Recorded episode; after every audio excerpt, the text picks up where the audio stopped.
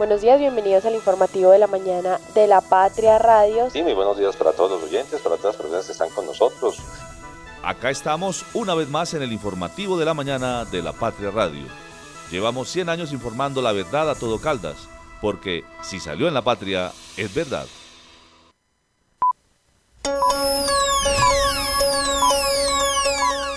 El informativo de la mañana en la Patria Radio. En materia social, eh, encontramos en la realidad de los estudios, de los diseños que nos dieron, eh, cuatro veces más invasiones a borde de vía que las que teníamos planteadas. En el, tramo Feliza y Pintada es la unidad funcional que más invasiones tiene en todos los proyectos de infraestructura en Colombia, eran 600. Eso implica un manejo social importante donde hay que hablar con cada eh, persona que tiene su residencia o su local comercial allí y tratar de convencerla de llegar a una negociación. Escuchábamos a Santiago Pérez Buitrago, él es el gerente de Pacífico 3, la vía y la concesión que se construye entre Manizales y Medellín. ¿Qué tal? Muy buenos días, feliz y frío viernes. Bienvenidos al informativo de la mañana de la Patria Radio. Yo soy David Muñoz y acá estamos con todas las noticias. El fuego consume dos casas de madera en el sector del Guamo en Manizales. Ministerio de Salud apura para el nuevo Hospital Departamental Santa Sofía. Marzo, la nueva apuesta de entrega de Pacífico 3. Se vienen los clásicos por la Copa La Patria el domingo en el Polideportivo de Villa María. Una calle real de Neira para el maestro David Mansur. Desde la cabina de la Patria Radio, el informativo de la mañana. Conduce Juanita Donato, con Licer Espinosa y el equipo de la redacción del diario La Patria.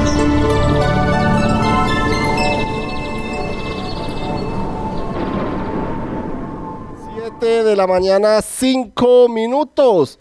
Fría mañana la que hace este viernes en la ciudad de Manizales. Fría mañana a esta hora en la capital caldense. Pero acá estamos nosotros, el equipo de redacción de La Patria, para calorear este día. En este viernes que como les digo, amaneció frío en la ciudad de Manizales.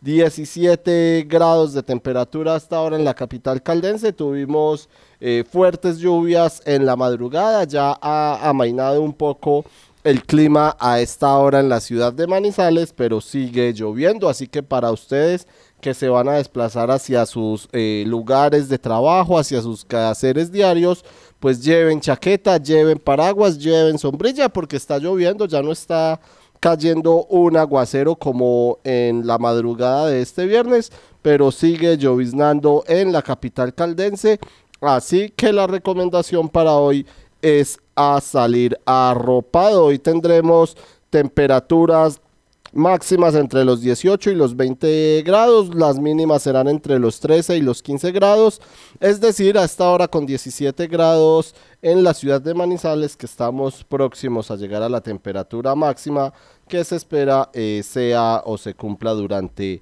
esta mañana. Para el resto del día se esperan más lluvias en la ciudad de Manizales. El tráfico a esta hora. Vamos a revisar la movilidad a esta hora en la capital caldense a las 7 de la mañana 6 minutos. Nos vamos a revisar cómo se encuentra el tráfico a esta hora en la ciudad de Manizales cuando observamos la terminal de transportes Los Cámbulos, la vía panamericana, que presenta una larga congestión a esta hora en el sentido Enea Estación Uribe, sobre todo en el tramo en el que se encuentran los vehículos que salen de Villa María y conectan con los que vienen desde la ENEA hasta llegar a la terminal de transportes Los Cámbulos. Allí observamos tráfico lento vehicular a esta hora en la ciudad de Manizales. En el sentido contrario también se observa trancón, pero no es tan largo. La avenida paralela fluye con tranquilidad a esta hora, a excepción de un pequeño eh, tráfico lento o trancón que se presenta en la esquina de Confa en el semáforo que está allí ubicado. La avenida Santander también fluye con tranquilidad a esta hora, algunos pequeños trancones en el triángulo, en Las Palmas y en el centro comercial Cable Plaza, pero sobre todo por los semáforos allí ubicados.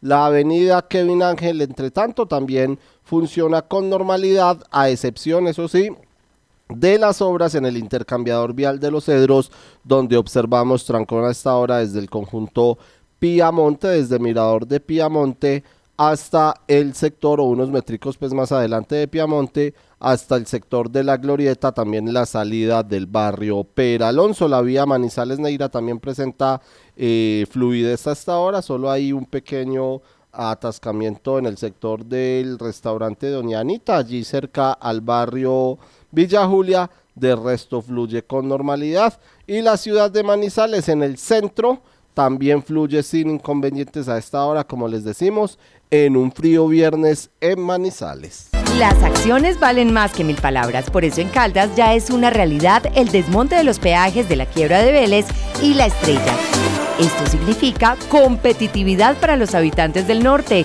turismo sin excusas y demuestra el buen momento de las finanzas del departamento. Gobierno de Caldas, dicho y hecho. Gobernación de Caldas, primero la gente. Conectar personas con soluciones energéticas es la idea que mueve a Gensa, una empresa con más de 400 colaboradores que trabajan por brindarle energía a su país. Somos Gensa, energía que conecta.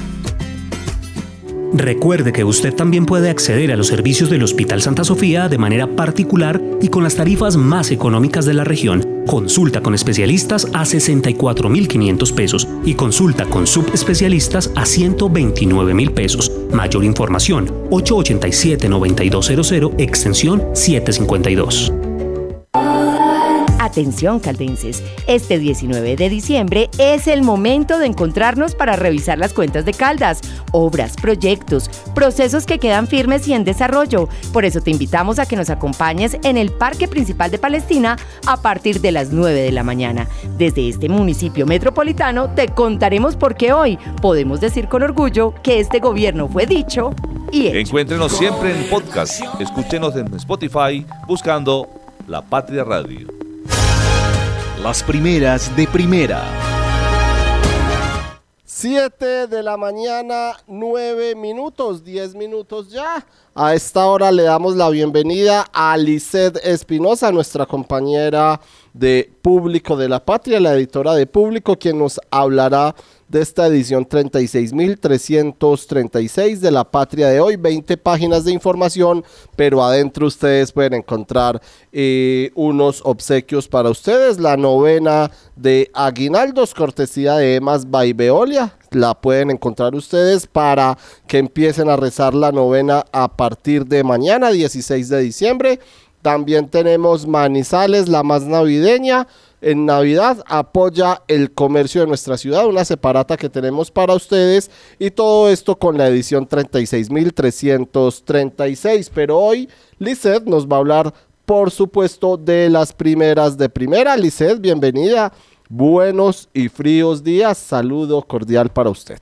Muy buenos días David y como siempre muy buenos días también a todas las personas que deciden conectarse con nosotros. Un día muy frío y oscuro. Bueno, esperemos que cambie en el transcurso del día. Así es, Lizeth, ¿qué encontramos en nuestra primera página en este viernes 15 de diciembre? Bueno, David, tenemos una imagen, pues nuestra portada sin duda es David Mansur. Él estuvo, como lo veníamos contando en la emisión de ayer, estuvo en Neira, en su pueblo natal, en donde pues fue homenajeado por los neiranos, por su carrera artística y obviamente también por eh, sus 94 años de vida. Él pues estuvo muy eh, feliz y contento, se le vio, eh, porque pues eh, los ciudadanos eh, no dudaron en estrecharle la mano, abrazarlo y obviamente exaltar su trabajo y en la imagen pues tenemos a Elena Sofía, perdón, Elena Lucía Castilla Ochoa de 14 años, que pues obviamente también demostró pues su admiración por este pintor caldense. Así es, Lizeth, una bonita portada hoy, un artista de generaciones como se titula nuestra fotografía y David Mansur entonces eh, que fue homenajeado ayer por sus 94 años de vida y sus 70 años de vida artística en Neira, su municipio natal, Lisset. Sí, ayer también tuvimos eh, en la ciudad a Guillermo Alonso Jaramillo, él es el ministro de Salud y Protección Social. Eh, él hizo anuncios para el departamento, habló de inversión destinada a infraestructura a equipos y también insistió en la necesidad de mejorar las condiciones laborales del sector. Aparte de esta imagen, pues tenemos otra más y hoy tenemos un resumen del, de las mejores fotografías de lo que dejó los Juegos Paranacionales, pero eh, de obviamente exaltando también pues los registros que dejó la Liga Caldense. Además, pues tenemos otras noticias y es que en marzo del 2024 se espera entregar el proyecto de Pacífico 3, una obra de 146 kilómetros entre La Manuela y La Pintada. Aunque el proyecto estaba previsto para terminarse en el 2020, el gerente de Pacífico 3 eh, explicó que se presentaron dificultades que eximen de responsabilidad a la concesión. Aparte de esta noticia, también tenemos que contarles que la Corporación Cívica de Caldas denunció el alto endeudamiento de aguas de Manizales entre el 2020 y el 2023 por una suma de 91.601 millones, además de contratos por 2.090 millones en publicidad y otro por 92 millones en la compra de 30 celulares y licencias de software. El gerente de Aguas dijo que la inversión, las inversiones son eh, regulado y que analizarán con detalle cada uno de los puntos que cuestiona la Corporación Cívica de Caldas. Así es, Lisset, edición entonces 36.336 de La Patria de hoy, también en nuestra columna de Lea hoy, los funcionarios de la Alcaldía de La Dorada que cumplen tres quincenas esperando que les paguen. Además, en el barrio San José hay malestar por la tala de un árbol. Los invitamos entonces a que lean, revisen nuestra patria de hoy. Recordamos la novena de Aguinaldos y también una separata especial de Navidad que podrán encontrar hoy con la patria. La frase del día. A las 7 de la mañana, 15 minutos, Lices, nuestra frase del día nos la trae Teresa de Calcuta, la madre Teresa de Calcuta, Lisset, y dice, la vida es una aventura. Atrévete, Lisset. Sí, yo no me atrevo, la verdad. Yo soy mediocita para los cambios. Usted sí, ¿cierto? Es más aventurero. Soy más aventurero, pero también debo confesarle que hay veces eh, uno se resiste al cambio. No sé si es la condición humana en ocasiones. Eh, sí me gusta ser aventurero, pero hay veces también, como dice usted, no nos atrevemos y por eso nos perdemos grandes oportunidades. Sí, yo tengo una amiga que es bastante atrevida, pues en el buen sentido de la palabra y la envidio, sí. qué bueno, qué bueno. Por eso nos dice la Madre Teresa de Calcuta en este viernes, la vida es una aventura, atrévete. El editorial. A favor del contribuyente. En Manizales hay una muy buena cultura de pago de los impuestos municipales y eso hay que repetirlo por lo que está sucediendo con proyectos de acuerdo que tramita el Consejo en estos últimos días de ejercicio en esa corporación. Ya pasó el primero de los dos debates, el que otorga un descuento del 10% por pronto pago de todo el año del impuesto predial unificado. Incluía el mismo porcentaje para industria y comercio y sus complementarios o más bien sí sus complementarios de avisos y tableros, pero la comisión de presupuesto lo negó acatando la solicitud del alcalde electo Jorge Eduardo Rojas para radicar un proyecto propio con el descuento tributario para este sector y por ahora se quedan sin el beneficio. El editorial del de hoy nos explica que esto quiere decir que los contribuyentes del predial que paguen todo el 2024 antes del 29 de febrero, tendremos año bisiesto el próximo año LISEC, accederán al 10% del descuento sobre el valor liquidado y puede hacer que las facturas por fin lleguen a tiempo y sin problemas para hacer efectivo este pago que resulta muy atractivo en tiempos en los que cualquier ahorro es una ayuda para las finanzas. Por eso, dice el, el editorial de este viernes, se critica que se quiera aplazar el descuento de industria y comercio. Por calendario tributario, la fecha límite de pago de este impuesto es el 31 de enero. La administración Rojas asume el primero en inicio de año y la feria retrasa procesos. Se corre el riesgo de que los tiempos no den entonces para tramitar en el nuevo consejo que también llega a posesionarse un proyecto de acuerdo antes de esta fecha porque posteriormente no lo podrá hacer. La alcaldía Marín ya de salida lamenta que la comisión de presupuesto haya hundido parte de su propuesta porque deja a los comerciantes sin el beneficio que en este 2023 acogieron unos 10 mil comerciantes representando un recaudo de 5 mil millones de pesos. El impuesto de industria y comercio es de los que más ha crecido en el municipio y por eso no puede quedar en medio de una pelea política porque, eh, porque esto desincentivaría a los contribuyentes. Rojas quiere aumentar a, de, a 12 o 13% el descuento y para ello tiene que contar con información fiscal completa que indique si hay déficit o si es posible hacerlo. Pero la administración Marín no la ha suministrado en su totalidad y eso lo deja maniatado y concluye el editorial del día de hoy diciendo que mientras la alcaldía de Carlos Mario Marín sostiene que se va dejando una buena situación fiscal, preocupa el nivel de endeudamiento y su baja ejecución, lo que lleva a plantear que el municipio anda pagando plata que de alguna manera parecen en este momento eh, o parece en este momento innecesaria porque no se ha ejecutado. Son muchas preguntas que quedan en el aire para Rojas como alcalde electo y este proyecto pasa a segundo debate en plenaria de consejo. Por eso, cualquier decisión sin suficiente análisis puede alterar el marco fiscal del municipio.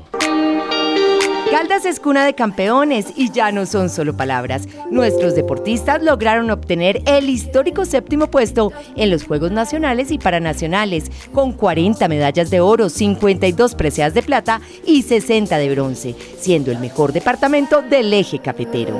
Gobierno de Caldas, dicho y hecho. Gobernación de Caldas, primero la gente. Desde el 2 de octubre del 2023, hasta el 16 de febrero del 2024, ven, compra y participa en el sorteo del vehículo Renault Quid 2024. Aplican condiciones y restricciones. Cable Plaza, un encuentro, una experiencia.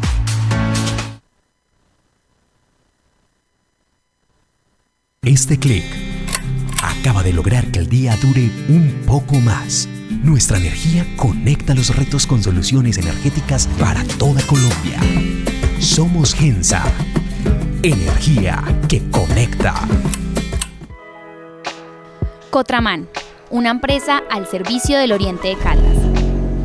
Viaje siempre con nosotros a Manzanares, Samaná, Bolivia, Pensilvania, Marquetalia, Marulanda y La Dorada.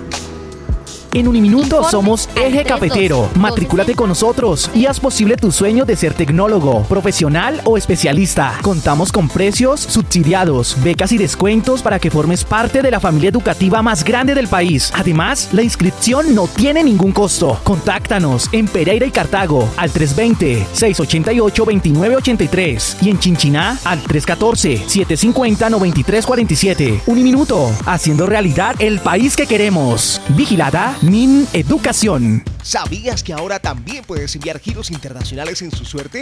Gracias a nuestro convenio con Western Union. Ingresa a susuerte.com slash giros internacionales y conoce los puntos su suerte autorizados para que envíes tus giros al exterior. Fácil, rápido y seguro. ¡Su suerte! Siempre te da más. ¿Sabes qué sucede con el deporte, la economía, la política, el entretenimiento de Manizales, Caldas y el país? Suscríbete a La Patria Impresa tres meses por solo 92 mil pesos o a La Patria Digital por un año por solo 89 mil pesos. Y entérate de todo lo que pasa dentro y fuera de tu ciudad con La Patria, el periódico de casa. Informes 893-2880. Encuéntrenos siempre en podcast. Escúchenos en Spotify buscando La Patria Radio. 7 de la mañana, 22 minutos. El fuego consume dos casas de madera en el sector del Guamo, esto es en Manizales. Un, un, incendio dejó sin casa anoche a una mujer en el sector del Guamo en Manizales mediante un video compartido en redes sociales. Ella narra angustiada esta infortunada situación en la cual perdió todas sus pertenencias. Los invitamos a que ingresen a lapatria.com, también al Instagram de la Patria, en donde pueden observar el video de la mujer que, como les decimos, narra angustiada lo que vivió y también para que observen las imágenes, Lizeth, de este incendio que consumió una casa en el Guamo, en acá en la ciudad de Manizales. El cuerpo oficial de bomberos de la capital caldense informó Lisset y oyentes que atendió la conflagración con dos máquinas extintoras, un carro tanque, una ambulancia y un vehículo de desplazamiento rápido. El organismo reportó que dos viviendas construidas en madera fueron consumidas por el fuego pero que no se registraron personas lesionadas. Lice de un incendio entonces el que se presentó anoche en la ciudad de Manizales y pues lamentable por estas eh, dos familias. Sí, David, bueno, hasta ahora es la información preliminar que se tiene. Esperemos que en el transcurso del día pues saber qué, qué generó el incendio y bueno, saber cómo se encuentran estas familias y cómo será la ayuda que entregará la alcaldía en este caso. Así es, Lisset, a las 7 de la mañana, 23 minutos, Aguas de Manizales está inundada por las deudas. Esto es una alerta o una denuncia que hace la Corporación Cívica de Caldas, Lisset. Sí, mire, tiene créditos por 91.601 millones 527 mil 988 pesos. Esto es el monto de las deudas de Aguas de Manizales entre el 2020 y el 2023 para pues su financiación de proyectos. Entre ellos pues se encuentra la planta de tratamiento de aguas residuales, los cámbulos. Este llamado de atención lo hace la Corporación Cívica de Caldas al revisar los contratos eh, entre estas fechas que están disponibles eh, en la plataforma de SECOP. Allí también evidencian que la mayoría de estos proyectos pues se realizaron en el 2021. Además, también eh, registran que la entidad incrementó en un 157% los recursos para cubrir la deuda al pasar de 14.761 millones a 37.995 millones este año. Eh, también eh, en, ese desarrollo, pues les llamó la atención a la corporación los contratos por 2.090 millones en publicidad en los últimos cuatro años. Además, en la revisión, pues también se encontró un contrato por 92 mil millones 313 mil eh, firmado el 29 de noviembre del año pasado para la compra de 30 celulares y licencias de software. Ante estos hechos, pues la corporación hace un llamado a la próxima administración para que se em, priorice la transparencia en la contratación y se suministre información detallada sobre los proyectos cruciales, especialmente pues la planta de tratamiento de aguas residuales que se ha caracterizado por la opacidad frente a su ejecución. Así es, Lizeth, 91.601 millones de pesos el endeudamiento de aguas de Manizales y por eso está inundada y está fría aguas de Manizales como este viernes, Lisset, pero si por aguas de Manizales llueve o si en la ciudad de Manizales llueve,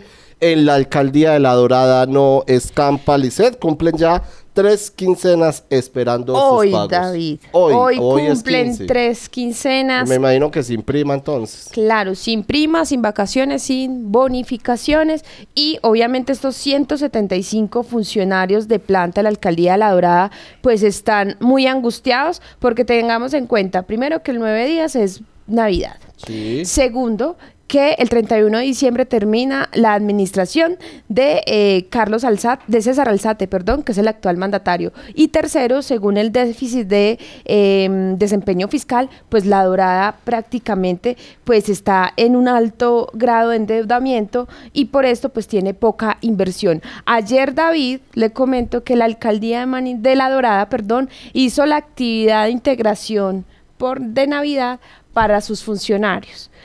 Y ante esto, pues estos 75 funcionarios pues se pusieron muy molestos que porque pues para hacer estas integraciones sí hay plata, pero para pagarles a ellos no. Esta integración tuvo un costo, David, de 32 millones 479 mil 600 13 pesos. Este contrato lo firmaron el 11 de diciembre con Suministro Logística, Consultoría y Obras SAS para el servicio de promoción de la actividad física, de recreación y el deporte y eh, los invitamos a que lean La Patria o se dirijan a lapatria.com para que vean en detalle el desglose de estos 32 millones, en qué se gastaron eh, la plata. Y asimismo, David, pues eh, sigue la queja de estos funcionarios, obviamente del sindicato, que dice y reprocha pues la actitud que está teniendo la alcaldía eh, porque pues le siguen exigiendo de manera firme pues que les haga el pago inmediato y porque pues la otra administración llega eh, el Sí. próximo año hay un cambio y pues no sabe qué va a pasar con las quincenas de estas personas. Así es, difícil situación entonces la que viven los eh, funcionarios en la alcaldía de La Dorada. Promete inversión en salud a las 7 de la mañana 28 minutos. Les hablamos de Guillermo Alfonso Jaramillo, él es el ministro de Salud y de Protección Social, quien estuvo ayer en Manizales e hizo anuncios para el departamento de Caldas. Habló de inversión destinada a infraestructura y equipos, también insistió en la necesidad de mejorar las condiciones del sector. Como les decimos, el Ministerio de Salud apura para el nuevo hospital de Santa Sofía o el nuevo hospital departamental Santa Sofía y por eso en la visita eh, del ministro que se dio en Manizales de Villa María se habló de formalización laboral y pedidos municipales. Otros asuntos también estuvieron allí relacionados y por supuesto as- asistieron autoridades locales y nacionales, pero escuchemos al ministro, a Guillermo Alfonso Jaramillo, él es el ministro de Salud y Protección Social. Este centro de atención primaria aquí en Villa María ya se está reforzando. Primero, eh, ¿en qué sentido? El primer sentido es que le hemos entregado 931, mil, 931 millones de pesos. Con eso va a montar cinco equipos que son equipos básicos. Esos equipos básicos están compuestos por, por- por médicos, enfermeras jefes, enfermeras auxiliares, psicólogos, que van a estar en todos los siete puestos de salud que hay, van a estar ahí, van a, van a, a trabajar, van a salir a los barrios, van a salir a las veredas, a hacer la prevención, promoción y atención primaria. Y por el otro lado vamos a reforzar este centro con una inversión importante que hoy ya hemos decidido hacer de, más de 3 mil millones de pesos para eh, el mejoramiento sustancial de, de- de la localidad. Y les estamos ayudando con 500 millones de pesos de unas deudas pendientes que quedaron del COVID, más la colaboración de unos pasivos para que puedan iniciar el proceso de formalización, de formalización de los trabajadores. Comenzamos a formalizar. Este ya es entonces eh, el trabajo que tenemos que hacer en la práctica de eh, lo que es eh, el, oficio de llevar a la práctica la reforma de la salud en cada uno de los territorios. Y estamos ahora, pasamos al Hospital Universitario Santa Sofía, en donde ya le dimos 30 mil millones de pesos para iniciar un proceso nuevo de, de infraestructura, eh, al mismo tiempo cerca de 3 mil millones de pesos en implementos y dotación para, para el hospital. Ya estas son resoluciones y dineros que ya, ya están para, primero para licitar y para obtener toda esta dotación. Estamos hablando de 30 mil millones de pesos. Y también, por supuesto, eh, en, eh, para, para eh, el primer nivel de, Manizales, en donde eh, hemos determinado un número muy interesante de, equipos, casi por 2 mil millones de, pesos, para que salgan, son 10 equipos que van a estar en las regiones eh, rurales de Manizales y al mismo tiempo en los sectores de, de los barrios populosos más vulnerables de la ciudad de Manizales. Y también unas ayudas importantes en, este, en ese sentido de atención primaria, de prevención y promoción en diferentes municipios de, como La Dorada eh, y otros municipios de, Caldas, por ma- cerca de 8 mil millones de pesos por tres meses, pero eso multiplíquelo por, por cuatro porque to- todo el año entrante van a estar. Estamos hablando de, eh, de cerca de 30 mil millones de pesos para Caldas en el transcurso del año entrante para los equipos básicos y los vamos a reforzar con otros eh, municipios más hacia el futuro.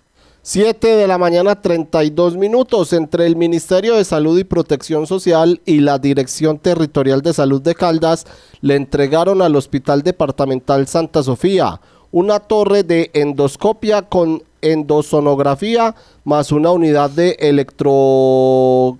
más una unidad electroquirúrgica en el servicio de gastroenter- gastroenterología. También una consola de contrapulsación para la UCI, 19 monitores de signos vitales para mejoras biomédicas de la unidad de cuidados intensivos UCI y de la unidad de cuidados intermedios UCIN, además de dos mesas quirúrgicas para los quirófanos.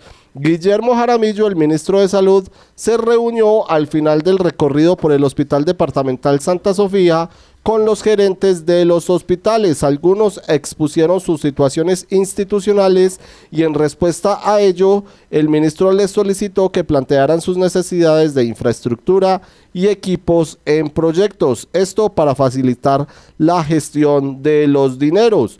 Sobre los CAPS, el ministro de Salud dijo durante su visita ayer a Manizales que los centros y propuestas o, o puestos de salud que abrirán se convertirán en centros de atención primaria en salud CAPS y dice que no es que ahora los van a construir porque la gran mayoría están, los van a reforzar pero para lo que hay que hacer, eh, o lo que hay que hacer más bien, dice, es promoción y prevención de salud. En unos 10 años vamos a completar la infraestructura hospitalaria que tenía el país y la que perdió, dijo el ministro. También allí, en la visita del ministro de Salud a Manizales y a Villa María, estuvo presente el gobernador electo de Caldas, Henry Gutiérrez Ángel, también en diálogo con nuestra compañera Elizabeth Restrepo y con otros colegas en los que habló por supuesto de la visita, la visita del ministro de Salud, del reporte o de los quemados por pólvora que lleva el departamento, del nuevo gerente de la dirección territorial o del nuevo director de la territorial de salud de Caldas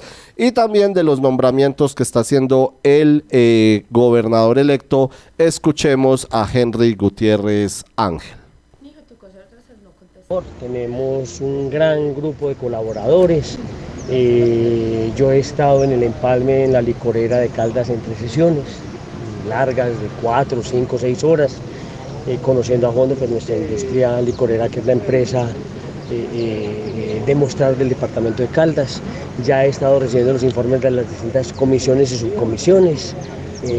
Estamos en eso, estamos en eso, nos ha ido bien, es una dura labor, pero estamos al frente de ese tema.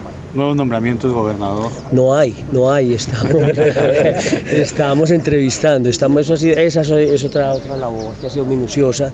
En este momento estamos entrevistando las personas eh, que podrían estar al frente de la Dirección Territorial de Salud de Caldas. Hemos entrevistado a dos personas, mañana entrevistaremos la tercera.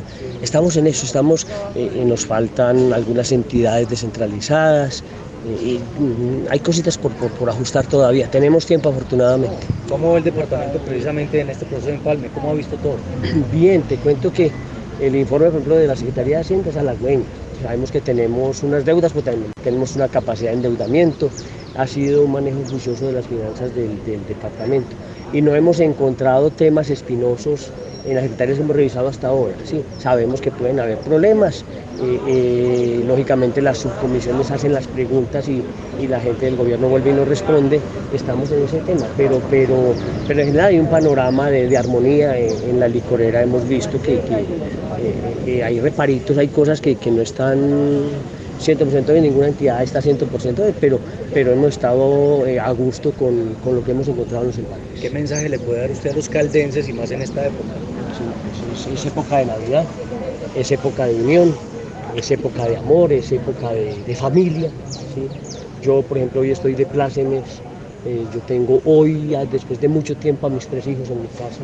Yo tengo unos hijos médicos en España que vinieron hoy porque se graduó a mi tercer hijo, médico también, y se me lo llevó a España. Pero bueno, eh, esto es época de familia, ¿qué más que eso? Y es época de amor y de perdón. Y, y- simplemente decir a los caldenses que esta gobernación es una gobernación de puertas abiertas, eh, que va a gobernar para todos los caldenses, que vamos a intentar hacer las cosas lo mejor posible del mundo. Ese es un compromiso de todos y cada uno de nuestros secretarios, que sean personas abiertas, sociales. Con los diputados de, de la bancada ya hemos hablado y les hemos dicho eh, que todos los proyectos que se presenten por parte de ellos de nosotros tienen que beneficiar a un grupo o a toda la población caldense o a un pueblo, eh, eh, que sean mm, proyectos de ordenanza y ordenanzas en beneficio de todo Caldas. Y le he dicho a, mi grupo de colaboradores que si en algún momento hacemos cosas eh, involuntariamente que, que, eh, las cuales lo apartemos de esa ruta que hemos de esa ruta social, de servicio, de, de honradez, de, eh, eh, de transparencia, que me llamen la atención y recapitularemos. Es una gobernación abierta para todos los caldenses y para todos los caldenses gobernaremos. ¿Cuál es la ¿Cómo van? de esta visita del ministro de Salud? ¿Le van a pedir alguna, alguna situación en particular? Sí, este. La expectativa del ministro de Salud es esta, es este hospital Santa Sofía. Es un proyecto que hemos estado analizando, ya nos hemos reunido con él en dos ocasiones en Bogotá. Él quería venir a conocer sobre el papel, eh, eh, dónde se hará el nuevo hospital. Es un proyecto que vale algo más en este, algo, en este momento, algo así como 215 mil millones de pesos. El ministerio desembolsaría 66 mil millones de pesos que consiguió nuestra clase dirigente eh, parlamentaria en Bogotá.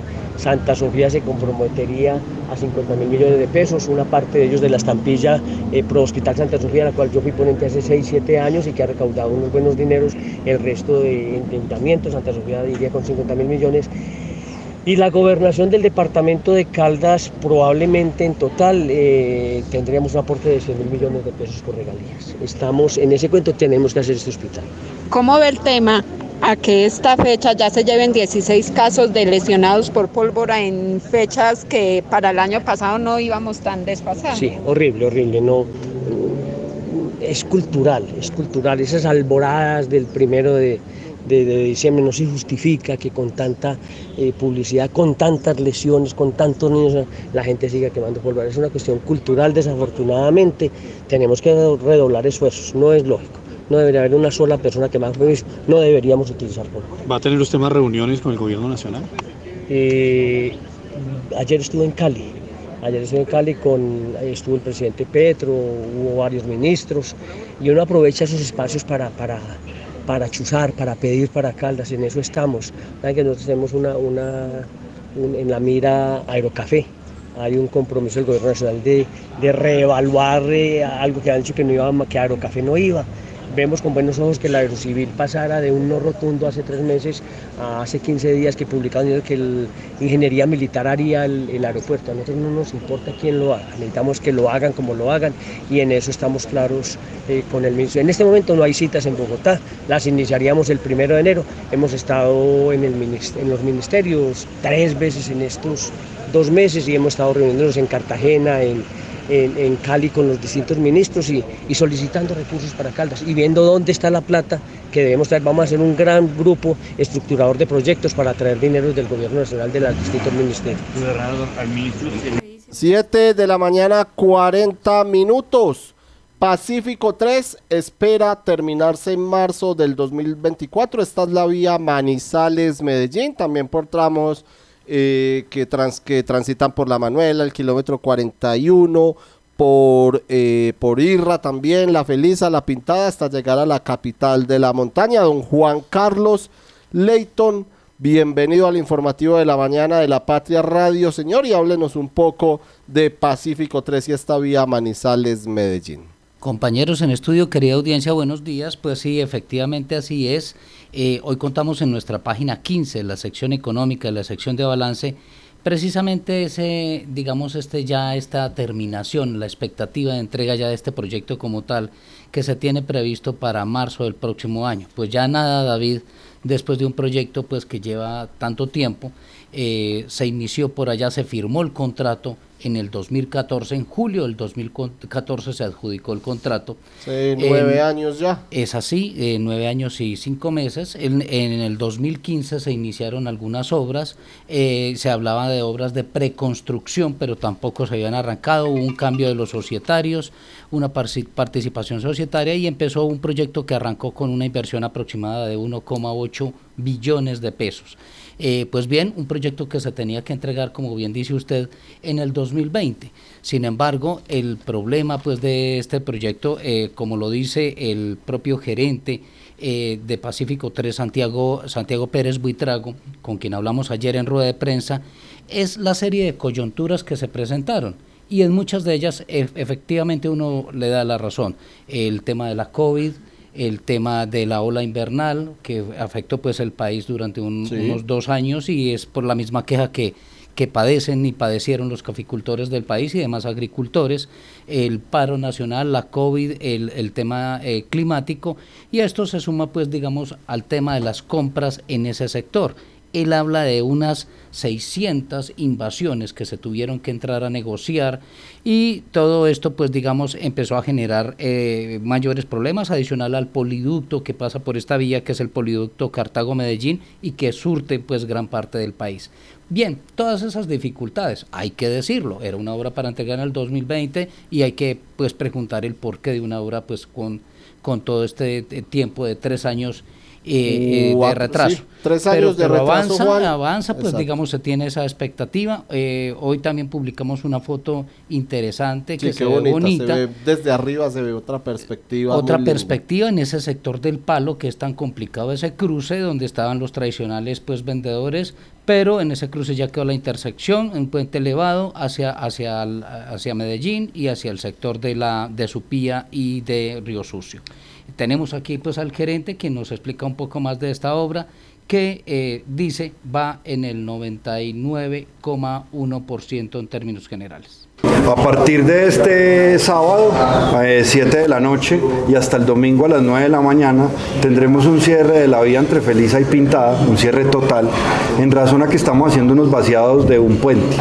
Eh, estimamos demorarnos más o menos entre 8 y 12 horas, por eso necesitamos hacer ese cierre, donde además hemos escogido el, el horario de menor tráfico de usuarios, que es un horario nocturno, donde normalmente el transportador de carga se moviliza en la noche, pero durante la semana los vehículos livianos que viajan a turismo se supone que habrán pasado de día, entonces tendremos ese cierre total de vía, es la, como la primera noticia, es de este sábado a domingo, de 7 pm de la noche sábado a 9 am el día domingo para hacer ese vaciado de ese puente. La reducción de en fin de año. En este momento tenemos cinco paraisigas eh, que les ubicamos en el diagrama que les entregamos.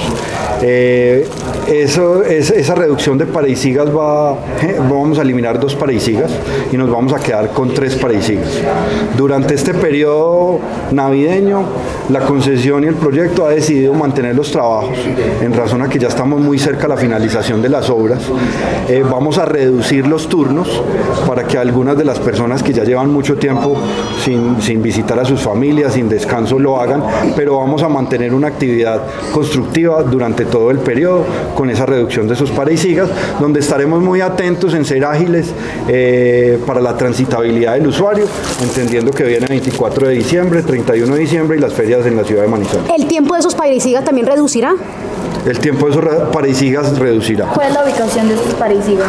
Eh, esos paraisigas los tengo ubicados en el kilómetro 105, que en sentido Manizales-Medellín es, es un sector cercano llegando a la Pintada. ¿sí? Tenemos otro en el sector de Pipintá, que es el kilómetro 89, 90 y 92. Y el tercer punto de paraisigas el kilómetro 69, eh, 70, 71 y 72, que básicamente es 4 kilómetros antes de llegar a Marmato en sentido Manizales-Medellín. ¿Qué usuarios de la vía se verán impactados? todos los usuarios de la vía. Eh, para el cierre, todos. Para los cierres programados y mantener los parisigas, digamos que la vía va a continuar con, con el mismo mecanismo. La diferencia es que pasamos de cinco parisigas a tres parisigas, donde esperamos que esa reducción en esos dos parisigas mejoren los tiempos entre Felisa y Pintada. Los habitantes del occidente de Caldas. Los, habitantes del occidente de Caldas tienen buenas noticias. La primera, en el sector de la Felisa, eh, que es el puente que nos comunica con la Merced, con Filadelfia, con Pácora, con Aguada, eh, la concesión ya esta semana acabó la ampliación del acceso al puente. Para los municipios de Supía y Río Sucio, también otra excelente noticia, ya tenemos la intersección Supía, donde estamos en este momento socializando cuáles son los movimientos adecuados de hacer, pero ya tenemos hecha ahí una intersección a desnivel que está funcionando desde hace 15 días. Estamos terminando la pintura y la señalización de la vía eh, para, pues, para que quede todo completamente terminado, pero la estructura como tal ya está funcionando. Y en este orden de ideas también nos da usted una noticia, ya avanzan en el proyecto y nos dice usted, se, se compromete de alguna manera que el próximo año entregará la obra completa. Sí, nosotros estábamos estimando terminar para el mes de marzo, ojalá lo logremos antes. 7 de la mañana, 47 minutos. Juan, como usted lo decía entonces, el plazo máximo estimado es marzo del 2024 para entregar en su totalidad esta vía Manizales-Medellín. De acuerdo. Eh, válido destacar aquí que la entrada del gerente está explicando el tema del cierre que va a haber este fin de semana para hacer unas obras, de poner una losa adicional, que, una, una terminación de parte de la vía en el sector de, de Pipinta entre la Felisa y la Pintada. Entonces, eh, pues es el cierre que se anuncia desde este fin de semana a partir del sábado a las 7 de la noche y eh, con la opción de abrir el domingo ya 17 a las 9 de la mañana. Tres daticos, David. Eh, pues el proyecto, también lo menciona ahí el gerente, había hasta este momento cinco sigas muy complejos, porque a veces pues la esperadera ahí es demasiado larga, pero se va a reducir a tres sigas. Eh, otro dato importante, el hecho de que ya hay un avance del 97% en el sector de la Felisa y la Pintada, y eso hace, eh, digamos, eh, posible que se termine hacia marzo como lo tienen previsto. Y lo otro, pues el tema, digamos, del ya el dinamismo que se ve por este sector y de una vía que, como lo hemos dicho, podría reducirse a unas dos horas y media promedio para llegar a Medellín, pues digamos un gran logro, un mucho, mucha dificultad en medio de todo este tiempo para hacer las obras, pero digamos vamos a tener una vía, eh, ahí sí como dicen muchos, espectacular. Así es, Juan, le agradezco mucho. Esperamos entonces eh, para, para adelantarle a los oyentes que podrán encontrar en La Patria este fin de semana con los informes especiales de la sección Balance, Juan. Así es, compañeros, pues tenemos este fin de semana eh, varios trabajos. También hicimos, pues nos tomamos eh, la tarea de hablar con algunos líderes, dirigentes sociales, el, taxista, el, el cura, el vendedor ambulante, eh, ¿qué le están pidiendo al niño Dios? ¿Cuál es el regalo que le están pidiendo al niño Dios? Muchas personas pues siempre sabemos que siempre llega un regalito al 24, pero muchos de corazón lo que esperan, digamos, de, de, regalo para, para, fin de año. También tenemos un informe para el domingo en la, en, la patria sobre el, un uso racional del gasto porque a veces, como dicen muchos, a veces se prenden las luces, pero se apagan un poco las neuronas y la gente eh, se incentiva por el gasto y hay que tener un, gasto racional y controlado. Estos informes los tenemos y mañana tenemos un informe que, publicamos donde sacamos una rendición de cuentas que entregó ayer Inficaldas y donde de anticipo les contamos, pues eh, subieron un poco las utilidades, mejoraron 9%, los pasivos también aumentaron y adicionalmente los proyectos importantes no se ven, siguen quietos y entre esos está Aerocafé y el olvidado ya proyecto Miel 2. Juan, muchas gracias y que tenga un feliz día, 7 de la mañana, 50 minutos. Esta semana les hablábamos de obras escolares en Manizales y Caldas, las que están a punto, las que tienen retrasos, las que se empezaron a construir eh, y que han presentado dificultades en el departamento de Caldas. Por eso vamos a escuchar a Pablo Cuartas, él es el docente del Departamento de Ciencias Políticas y Jurídicas de la Universidad Autónoma de Manizales, quien nos habla, por supuesto, desde esta parte jurídica y de infraestructura, cómo es el tema eh, con las obras escolares en Manizales y en Caldas. Bueno, el impacto de esos incumplimientos en materia de obras civiles y particularmente infraestructura educativa es doble. Por una parte, pues evidentemente esto retrasa procesos educativos, eh, perjudica a familias y estudiantes que necesitan pues una infraestructura educativa, sobre todo pública, adecuada. Eh, sobre todo porque, mm, porque ahí ya empieza a crearse una brecha entre instituciones privadas e instituciones públicas que después es muy difícil de cerrar. Entonces, eh, me, creo que es grave por eso, porque, porque estos incumplimientos hacen que esa brecha se cree y sea grande eh, y es una brecha de desigualdad y de desigualdad de oportunidades de ascenso social que, que después es muy difícil eh, cerrar. Y por otra parte, creo que es grave también, es, es delicado porque mm, genera desconfianza hacia el gobierno nacional. Hay un costo político en el incumplimiento de las, de las promesas y es la, el descrédito. Es decir, hay un costo de credibilidad cuando se prometen obras y esas obras no se, no se ejecutan. Eh, evidentemente, pues cuando hay un, un clima ya tan adverso hacia el gobierno nacional, pues estos incumplimientos vienen a agravar esa percepción de desorden, de negligencia y de incumplimiento que ha ido cultivando pues el gobierno nacional en distintas regiones y que se vio expresado en las elecciones regionales a través del famoso voto de castigo. Entonces yo diría que esas dos son las principales, los principales impactos negativos de los incumplimientos en materia de obra civil educativa. Los deportes. de la mañana, 53 minutos.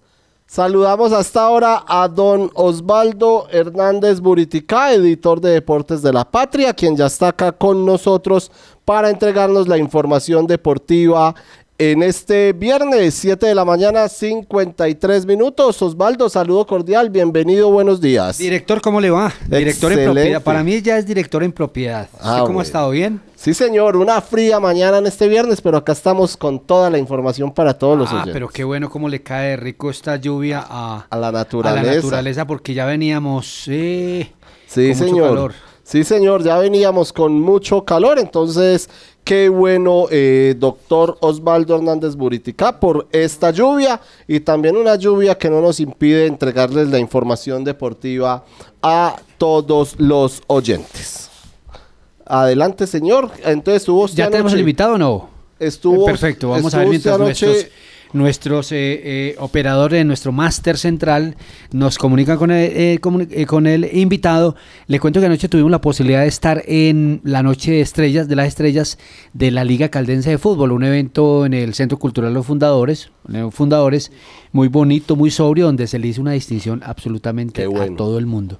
Y allí supimos una noticia, David. Señor. Cristian Aguirre, que es árbitro de Caldas, va a aportar la escarapela FIFA el próximo año. Estamos dando Qué esa bueno, qué bueno, qué bueno, sí, señor. qué bueno. O sea que- Pero se mantiene John Alexander León, Sí. Juan Alejandro Gallego, eh, Nicolás Gallo Barragán y, eh, y ahora Cristian Aguirre. Y le voy a dar el nombre también de eh, una chica que va en fútbol sala. Espérame a ver, yo lo estoy buscando aquí en mi archivo. Fútbol, Sí. futsal, eh, están. Ya está. Ah, espere que ya nos dice, eh, aquí es el invitado, el doctor Fabio Aristizábal, que es el presidente de la Liga Caldense de Fútbol. Presidente, ¿cómo le va? Bienvenido a La Patria Radio. Muy buenos días, Osvaldo. Un cordial saludo a usted, los que lo acompañan en cabina y a todos los oyentes. Bueno, presidente, eh, eh, muy bonito el acto de anoche, muy sobrio. Creo que es el reconocerle a la familia del fútbol en sus diferentes modalidades y categorías lo que hacen por el crecimiento de este deporte que usted muy bien dirige aquí en Manizales y en Caldas. Osvaldo, gracias por resaltar ese gran acto de ayer, porque eso nos emocionó mucho, ver todos estos grandes deportistas que vienen surgiendo en nuestro departamento de Caldas en el fútbol aficionado y ver la emoción no solo de ellos, sino de la familia y todos los dirigentes y entrenadores que estaban acá en nuestra reunión. Sí, y, y, y por ejemplo, homenajes como este, David eh, y compañeros y oyentes, se le hizo un homenaje a Gilberto Cardona, a quien tuvimos la posibilidad de tener. Fantasma. Eh, sí, nosotros dimos Sí. la Copa La Bate de 17 años, ahí siempre lo tuvimos. Es un líder del fútbol aficionado, del Sí. fútbol de barrio, como él se autodenominó. Pero también a don Edgar Galeano. ¿Sabe quién es don Edgar Galeano? Un líder deportivo de Chinchiná que acaba de morir, que se acaba de ir de este mundo. Pero me parece que eh, es, es, eh, es un homenaje muy completo, porque no solamente a los que están activos hoy, a los deportistas, sino también a todo este tipo de personalidades que integran la familia del fútbol, presidente. Así es. Gilberto Cardona es un hombre tosudo, entregado a lo que toda la vida le ha gustado. Un hombre que va a las barriadas, es formador. Se pudo ver ayer todos estos muchachos que fueron de exalumnos de él hacer ese reconocimiento. Gilberto todavía anda emocionado, no se cansa de escribir, de contarnos, de decir la emoción que tiene y que siente por lo que vivió ayer. Y Jerickson, el hijo de Edgar, sí que estaba ayer emocionado viendo ese reconocimiento que se le hizo a su padre. Edgar fue un hombre entregado al deporte, no solo al fútbol, sino en otros deportes como el ciclismo, en un chinchiná. Sobresalió por eso, por la entrega que tuvo. Y como dice usted, eh, estos reconocimientos hay que hacérselos siempre a las personas que han ayudado al fútbol. Y realmente con esos resultados que obtuvo nuestros deportistas este año, hay que resaltarlos y exaltarlos en su momento. Presidente, buenos días. Los saluda David Muñoz.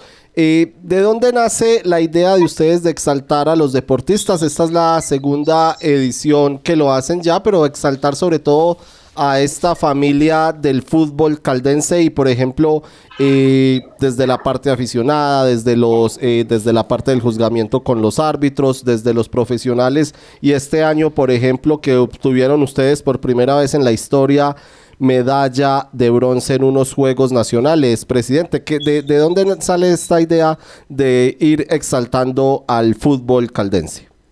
David, un gran saludo. La verdad es que nosotros cuando llegamos hace unos 10 años, lo primero que hicimos es haber hecho una fiesta exaltando muchos deportistas, pero no teníamos como esa experiencia y fuimos puliéndola. Y por eso el año pasado comenzamos a hacer este gran reconocimiento llamado la Noche de los Mejores. Y por eso lo que hicimos el año pasado fue muy reconocido, pero lo que se hizo ayer fue formidable y además porque los resultados obtenidos ameritaban poder rendir un homenaje a todos estos deportistas que han trabajado en bien del departamento y del fútbol aficionado. Sí, yo creo que eh, eh, que algo que hemos peleado acá desde el periódico es cómo se dignifica al deportista, al árbitro, al dirigente. O sea, se le lleva y se le pone al frente y se le dice muchas gracias por lo que hizo y felicitaciones. Y creo que eso, eso, eso es muy bonito, Fabio, porque como decimos en la esquina, no todo es plata en la vida. Pero sí llamarlo y decirle a usted muchas gracias por lo que hizo por el departamento de Caldas, bien sea árbitro, dirigente, técnico o deportista, presidente. Es que nosotros tuvimos ayer personas maduras que juegan en el torneo Sportman y también los jóvenes que están apenas arrancando. Ver esa emoción de todos nuestros deportistas exaltándolo. El caso de, de Freddy Salazar, de Beltrán, jugadores ya profesionales maduros y que también se le haga ese reconocimiento. Árbitros que están saliendo, como el caso del árbitro Aguirre que va a llegar a la FIFA. Las niñas que han dado todo Sí, yo creo que eso es lo que necesitamos y decirle a la gente, ustedes hacen el trabajo, lo luchan y hay que hacerle un reconocimiento por lo bien que lo hacen. Sí, presidente, eh, ¿cómo se llama la, chica de fútbol sala que no tengo el nombre de anoche, me lo dieron, que también va a llevar la escarapela FIFA? Eh, no, no tengo aquí el nombre tampoco. Ya lo, ya lo preguntamos y, lo, y lo efectivamente ah. lo contamos porque también a los árbitros de escarapela FIFA de fútbol se suma una, de, una árbitra de fútbol sala. Así será, Carlos viene creciendo también nuevamente en los árbitros y postulados a nivel nacional como uno de los mejores. Listo, presidente, muchas gracias. Nos vemos el próximo fin de semana en las finales de la Copa La Patria. Así, el sábado nos vemos también en el homenaje que le vamos a estar con todos los presidentes de los clubes. Sí, señor.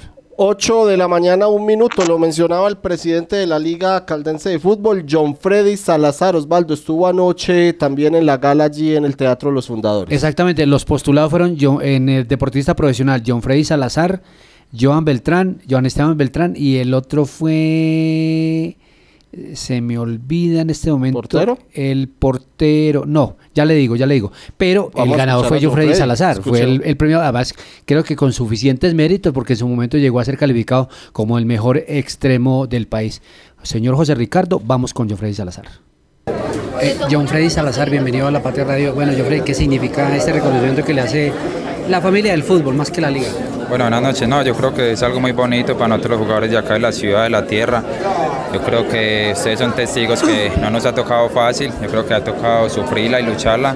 Entonces es algo muy bonito, algo muy bonito, tanto en lo personal como a las muchachas del equipo femenino, a los, a los muchachos de la selección Caldas. Entonces son, son reconocimientos muy, muy bonitos que lo, que lo impulsan y lo siguen motivando a uno a seguir trabajando de la mejor manera y dejar el nombre del departamento en lo más alto. Sí, John, eh, vimos un, un jugador eh, ca- 10 puntos en la temporada de 10 puntos. ¿Por qué?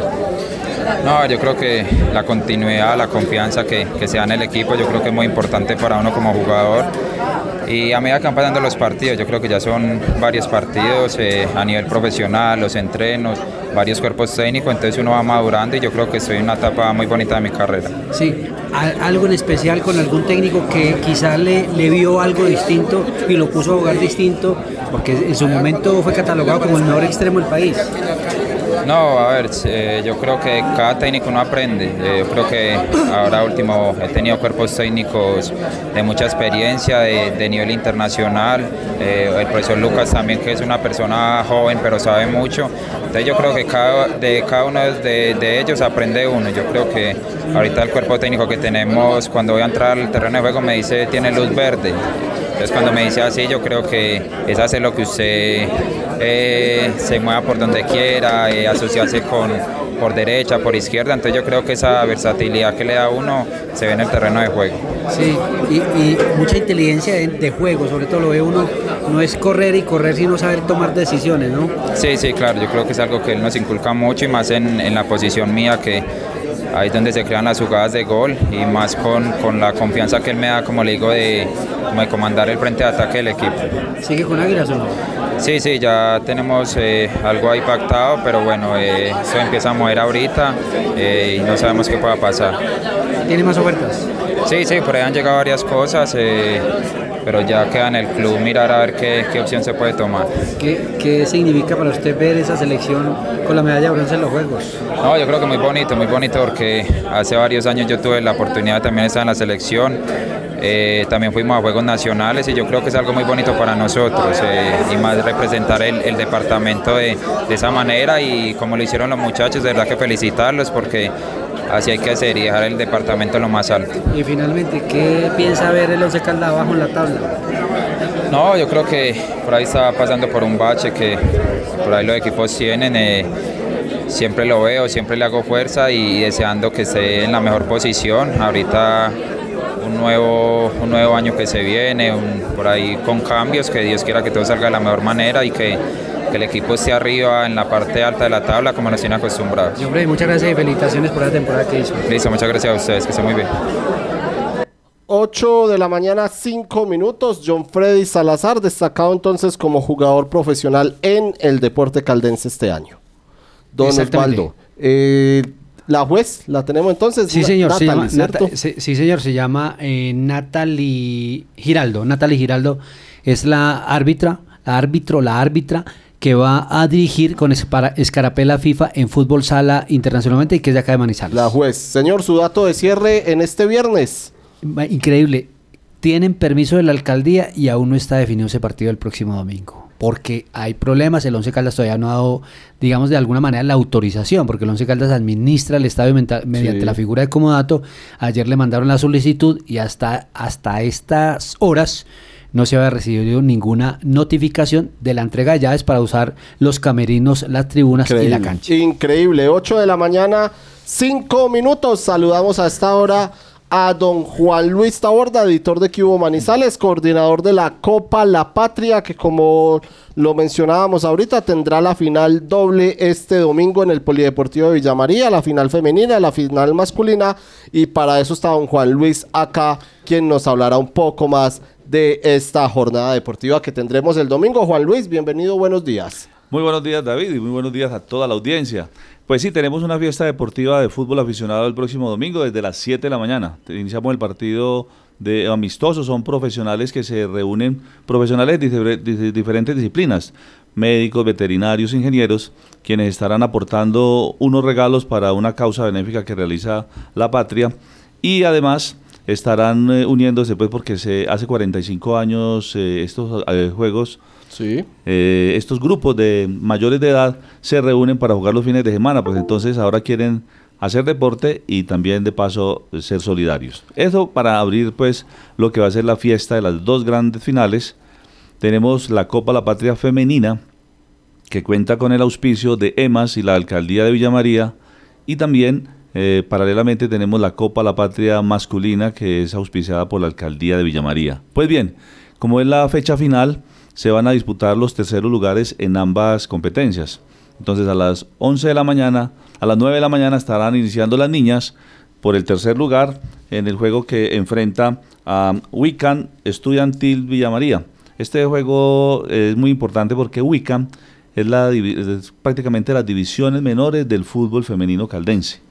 De ahí han saltado niñas al Atlético Dos Quebradas, han pasado al Deportivo Pereira, han pasado a Palmira, al América, eh, incluso al Once Caldas. El equipo del primer semestre ahora, eh, Wiccan pues tuvo como seis bajas, y son niñas que están ahora integrando, reforzando el que será el Once Caldas profesional el próximo año. Pues bien, eh, a las 11 de la mañana también estarán enfrentándose por el tercer lugar los equipos masculinos, que en esta oportunidad va a enfrentar a materiales Caldas, Huacuazar, formadores contra el equipo Once Caldas B.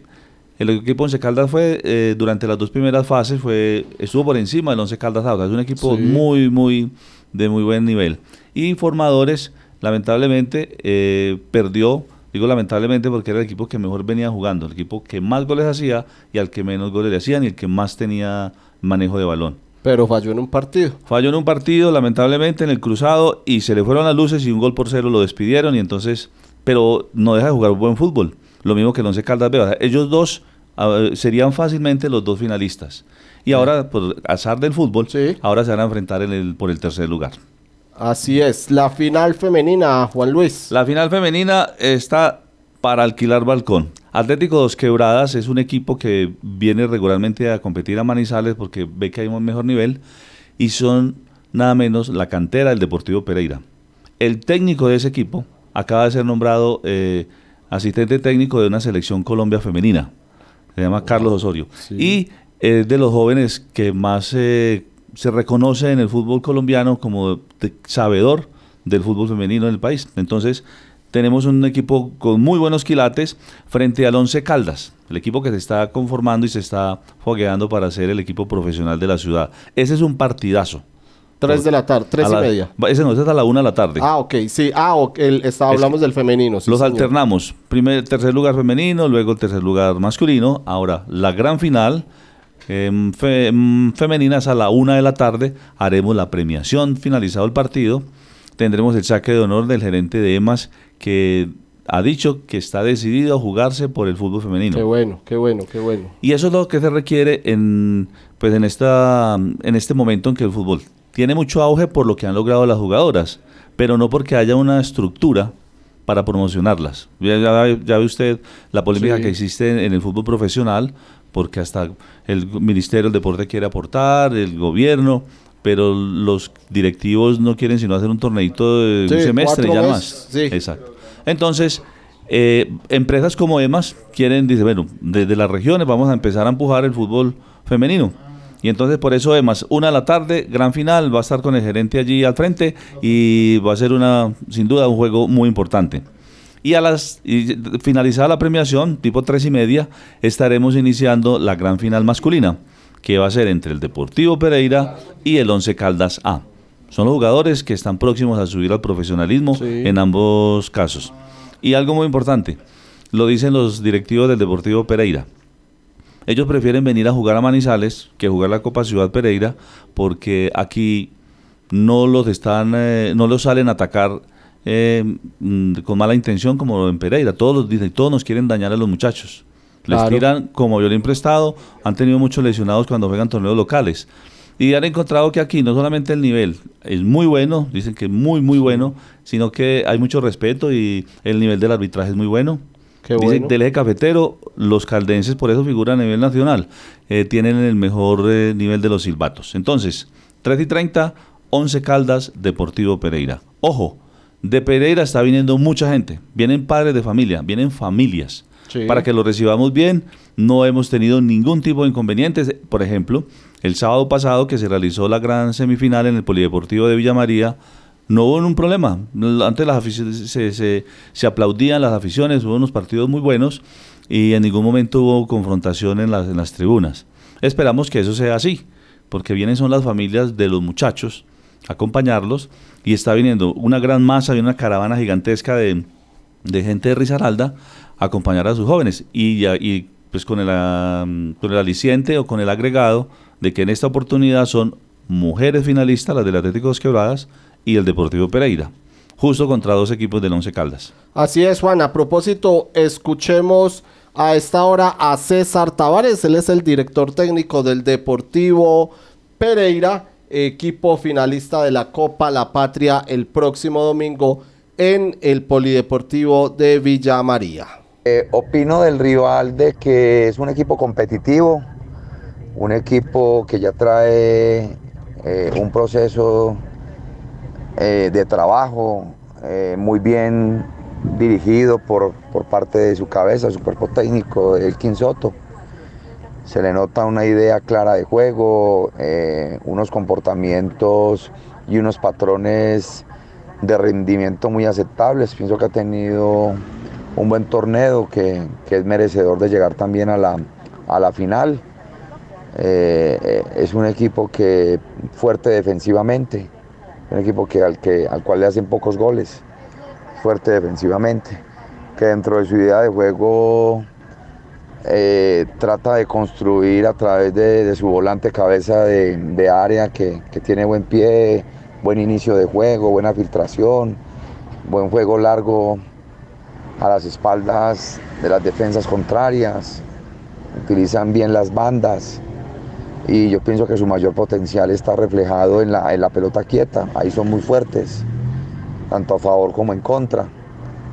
Y pienso que va a ser una muy buena final, es una final muy pareja, es una final donde ambos equipos van a salir a buscar cada uno con, dentro de su estilo, dentro de sus formas y dentro de su modelo obviamente el resultado.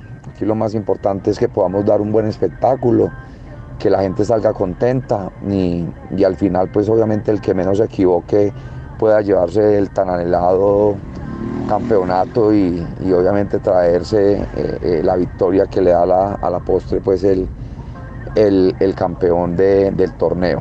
Nosotros eh, vamos con, con una convicción y una firmeza de algo que venimos trabajando y, le vamos a apostar a, a seguir sobre esa misma línea que nos ha dado resultados y pienso que llegamos también muy fuertes a esa final.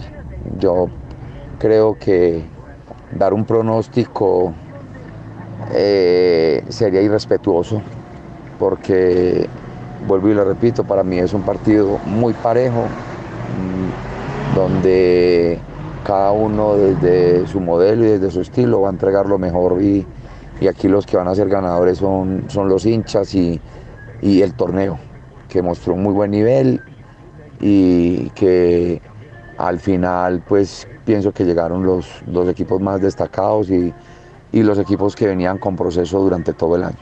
8 Un de la buenas noches. 8 de la mañana, 15 minutos. Juan, y aprovechemos el, bueno, el plan el domingo entonces es irse para el Polideportivo de Villa María, disfrutar de las finales de la Copa La Patria, los partidos por el tercer puesto, también los partidos por el título. Pero aprovechemos, Juan, que nos trae el Cubo Manizales en este viernes. Les tenemos muy buena información a nuestros lectores. Les tenemos un recuento de lo que será en tres meses la alegría para los caldenses. Vamos a tener entonces a dos horas y 30 minutos Medellín. Y todo porque estarían terminándose las obras de Pacífico 3. Al menos eso está diciendo el gerente. Creámosle esta vez. Ya lo han aplazado tres años. Vamos a ver. Ojalá nos cumpla. Porque en los parisiga nos tienen mamados, como se dice popularmente. La alcaldía de La Dorada no tiene plata para pagarle a sus trabajadores. Pero si tiene plata para parrandear. Ayer, hoy se cumplen ya tres quincenas, son 175 funcionarios los que están esperando su dinero y ayer se gastaron la bobadita de 32 millones de pesos en la fiesta de integración de fin de año. Hágame esa, por favor. Le dijeron al director del Hospital Santa Sofía, ojo, le estamos entregando 30 mil millones de pesos. Si el próximo año no ha invertido siquiera 15 mil, no le vuelvo a dar un peso, lo dijo el ministro de Salud. Y eso porque el gobierno nacional quiere que Santa Sofía tenga su propia sede, pues tenga un edificio nuevo. Pero si no nos ponemos las pilas, ojo, están advertidos. Todo lo contamos hoy en el periódico Cubo. El 2023 cierra con unas bajas cifras de lo que ha sido la construcción de vivienda. La vivienda en el país va para abajo. Los constructores están muy preocupados porque es un renglón de la economía que genera mucho empleo, pero que no está caminando. Expo Navidad abrió la feria de la fiesta del fin de año en Chinchiná. En Chinchiná, por lo general, hay talleres y clubes donde la gente principalmente aprende durante todo el año a hacer manualidades. Pues bien, los premian el fin de año con los mejores trabajos vendiéndoselos a los, los chinchinenses en la Plaza de Bolívar, una actividad que se llama Expo Navidad. Y como era de esperarse, la mayoría de obras expuestas son pesebres. El presidente Gustavo Petro sigue en caída libre. Crecen las cifras de desaprobación. Los colombianos no están de acuerdo como nos están llevando en el país. Y hoy que pagan la prima en las principales empresas, mm, al menos los empleados que ganan por quincenas, tengan en cuenta cómo liquidar la, la, prima para que no lo vayan a tumbar. Hoy le explicamos cómo debe hacerse. Y en la parte judicial, unos narcotraficantes manizaleños los dejaron pelados. Les aplicaron extensión de dominio, son 10 mil millones de pesos, les quitaron fincas, apartamentos eh, en zonas muy reconocidas aquí en la ciudad. Y un hombre que le debe plata a la DIAN quería lavarse las manos diciendo que no era él porque al momento de transcribir la secretaria escribió mal su apellido. Hágame esa. Y como ya lo decíamos entonces, David, si usted va por la calle y quiere estar bien informado, solo es que pida ¿Qué? El norte de Caldas hoy tiene en ejecución 113 mil millones de pesos en mejoramiento de la infraestructura vial, caminos que pasan del olvido a la inversión, acciones que marcan el despertar del turismo y la productividad. Gobierno de Caldas, dicho y hecho. Gobernación de Caldas, primero la gente. Santa Sofía se posiciona como el mejor hospital cardiovascular del país, con los equipos más avanzados, los especialistas mejor calificados, cinco quirófanos y unidad de cuidados intensivos quirúrgica para atender patologías de alta complejidad y cuidar la salud de su corazón.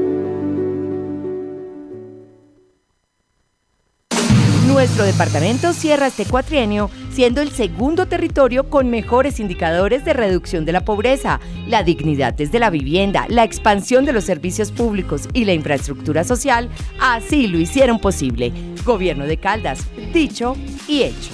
Gobernación de Caldas, primero la gente. Conectar personas con soluciones energéticas es la idea que mueve a Gensa, una empresa con más de 400 colaboradores que trabajan por brindarle energía a su país. Somos Gensa, energía que conecta. De los creadores de Baloto llega Miloto, un nuevo juego pensado para aquellos que sueñan en grande. Jugar es muy fácil. Solo debes elegir 5 números del 01 al 39 sin repetir y listo. El acumulado inicia en 120 millones. Cómpralo ya por solo 4 mil pesos en punto de venta su suerte. ¿Sabes qué sucede con el deporte, la economía, la política, el entretenimiento de Manizales, Caldas y el país? Suscríbete a La Patria Impresa tres meses por solo 92 mil pesos o a La Patria Digital por un año por solo 89 mil pesos. Y entérate de todo lo que pasa dentro y fuera de tu ciudad con La Patria, el periódico de casa. Informes 893-2880. Encuéntrenos siempre en podcast. Escúchenos en Spotify buscando La Patria Radio. 8 de la mañana, 20 minutos. Aplican extinción de dominio a los manizaleños extraditables. Estos son bienes avaluados en 10.700 o 10.372 millones de pesos. Los capturaron a ellos en octubre del 2018. Los bienes incautados en Manizales, también en Risaralda y en Caquetá. A esta hora le damos la bienvenida a nuestro compañero el editor judicial de la patria, don Diego Hidalgo, quien nos amplía la información. David, buenos días para usted, para todos los oyentes de la Patria Radio en esta fría y lluviosa mañana que nos tocó hoy. Pues Eh, aquí no sabemos cómo salir en el día porque a veces sol, a veces lluvia, pero bueno, ese es Manizales, así, así queremos a la ciudad. Eh, a ver, de hoy, de hoy tenemos varias informaciones de interés.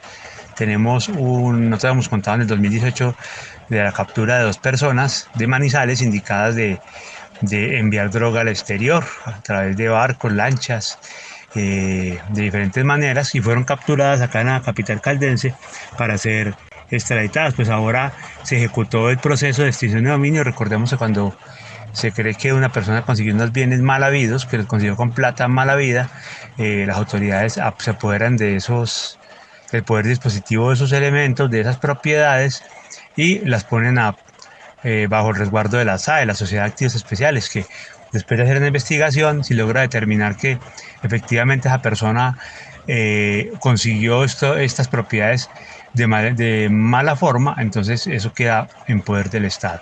Si el eh, investigador logra demostrar que, no, que esa fue plata bien habida, pues obviamente se los devuelven. ¿Qué pasó? Pues acá hicieron una incautación de o una extinción de dominio de propiedades avaluadas en unos 10.500 millones de pesos consistente en apartamentos, en parqueaderos, en vehículos, en animales, bueno, en, en fincas, en diferentes tipos de, de, propiedades que hoy podrán encontrar el resumen en la edición. Eh, también hacemos un seguimiento pues al tema preocupante de los accidentes de tránsito, aunque las cifras de manejales han bajado, eh, sigue siendo triste las muertes de motociclistas en estos casos. Recordemos pues que hubo un muerto en la vía Neira, un muchacho, eh, Brian Betancourt, perdió la vida cuando se dirigía hacia Manizales, chocó contra otras dos motos y lastimosamente murió en el lugar. Los otros dos ocupantes de los otros dos vehículos quedaron lesionados. Nuevamente pues hacemos el llamado para ser muy cuidadosos a la hora de conducir. Recuerden que en la casa los esperan y que esa época, como en cualquier temporada, es muy duro ese dolor que sienten los familiares por la pérdida de un ser querido, pero se siente más hondo aún en esta en esta temporada. Eh, también tenemos información de otro caso preocupante, un doble homicidio ocurrido en el municipio de Norcasia, en zona rural, muy cerca de donde en el 2020 mataron a tres personas en un solo hecho. Por eso ya hay, uno, ya hay un sentenciado, alias Cabeza de Hacha, un, un líder de una banda del Tolima, que al parecer fue un ajuste de cuentas, pero en este caso pues no se tiene mucha información de, de qué ocurre con esas dos personas que fueron asesinadas y encontradas en, vía pública. No se sabe si las asesinaron en el sitio, si las mataron en otro lugar y las dejaron ahí en ese sitio, en ese, en ese punto. El caso es que ayer, iba, ayer se iba a hacer un, un consejo de seguridad para evaluar esa situación. Eh, también tenemos para los lectores de Cubo eh, una información sobre un proceso que enfrenta la persona con la DIAN por ese delito que se llama omisión de agente retenedor, que es cuando no se pagan las obligaciones tributarias que se tienen con la DIAN y lo, y lo que ocurre en, eso, en esos, en esos eh, puntos, en ese momento. Y para cerrar, le cuento pues que, que anoche, ya terminando la noche, eh, se reportó otro incendio con otra tragedia pues para unas familias. Afortunadamente no hubo lesionados ni muertos, pero sí dos personas o dos familias perdieron su, su vivienda construida en madera y perdieron todas sus pertenencias. Eh, por ahí circula un video donde pues se ve el dolor tan, tan profundo que siente eh, una de las afectadas llorando porque su casa está consumiendo. Y nuevamente pues tenemos una emergencia esta en la ciudad. Parece que no van a, no van a parar ese tipo de emergencias. Eh, fueron dos viviendas consumidas. Recordemos que hace poco hubo eh, otra situación en el Guamo, que, donde se quemaron algunas casas y murieron tres personas, una muchacha, su hijo y su hermanito. Esperamos que ese tipo de situaciones no se repitan y, y desde aquí pues un llamado de solidaridad y un llamado de acompañamiento a estas familias que lo perdieron todo David. Esto es todo por hoy David, nuevamente pues hablamos el lunes con más información. Supimos que... 8 de la mañana 25 minutos, se nos va el noticiero, se nos va la información en esta fría mañana manizaleña, continúa lloviendo, continúa lloviznando hasta ahora en la ciudad de Manizales, pero bueno, acá continuamos, esperemos que eh, se aplaque un poco el día, pero como les informamos al principio de nuestro noticiero, será un viernes frío hoy en la ciudad de Manizales. Gracias a todas las personas que han estado conectadas con nosotros en el informativo. Saludo muy especial para Jokwa Simian, también eh, para Nancy García y todas las personas que se han conectado con nosotros en este informativo de la mañana de la Patria Radio. Saludo muy especial para doña Marta Lucía Luna. Hoy a las 10 de la mañana conoce en este gobierno cómo avanzó Manizales. Será la rendición de cuentas de la alcaldía de Manizales. Así lo titulan ellos. Conoce cómo avanzó Manizales. El encuentro será a las 10 de la mañana en el Coliseo Menor Ramón Marín Vargas de la ciudad de Manizales, donde se adelantaron los Juegos Nacionales y Paranacionales. Allí la alcaldía de Manizales adelantará su rendición de cuentas en este viernes, luego de estos cuatro años. Los 11 concejales de Palestina aprobaron por unanimidad el Plan Básico de Ordenamiento Territorial, PBOT esta es una carta de navegación para los próximos 12 años. Llevaba 20 años sin hacerle modificaciones. La esperanza es que ya con una brújula que guíe las decisiones, por fin llegue el ordenamiento territorial y se corrijan errores en Palestina. Entre tanto, en Chinchiná extrañan el alumbrado. Los, los habitantes de este municipio extrañan el alumbrado navideño de años pasados. Dicen que el actual no es llamativo y que además faltaron por iluminar algunos sectores del municipio. El alumbrado lo aportó la central hidroeléctrica de Caldas Check y eh, bueno, lo están extrañando entonces este año en el municipio, según dicen sus habitantes, el tradicional alumbrado. Y finalizamos con Omar Andrés Reina, el alcalde electo de Anserma, quien viajó a España para tomar un corto descanso y reunirse con familiares y además también lo hizo con ansermeños residentes en ese país. Reina busca coordinar también actividades en esa colonia que puedan beneficiar a sus coterráneos en diferentes proyectos y campañas. Según el alcalde electo, fue una gran experiencia y recibió la mejor disposición de colaboración y apoyo para sus iniciativas. Ojalá esas muestras de gestión las repita en su mandato. 8 de la mañana, 28 minutos. Terminamos de esta manera nuestro informativo de la mañana de la Patria Radio. Gracias a todos ustedes por estar conectados. A las 11 y 30 de la mañana los esperamos en el informativo del mediodía. Y a continuación, hola Manizales.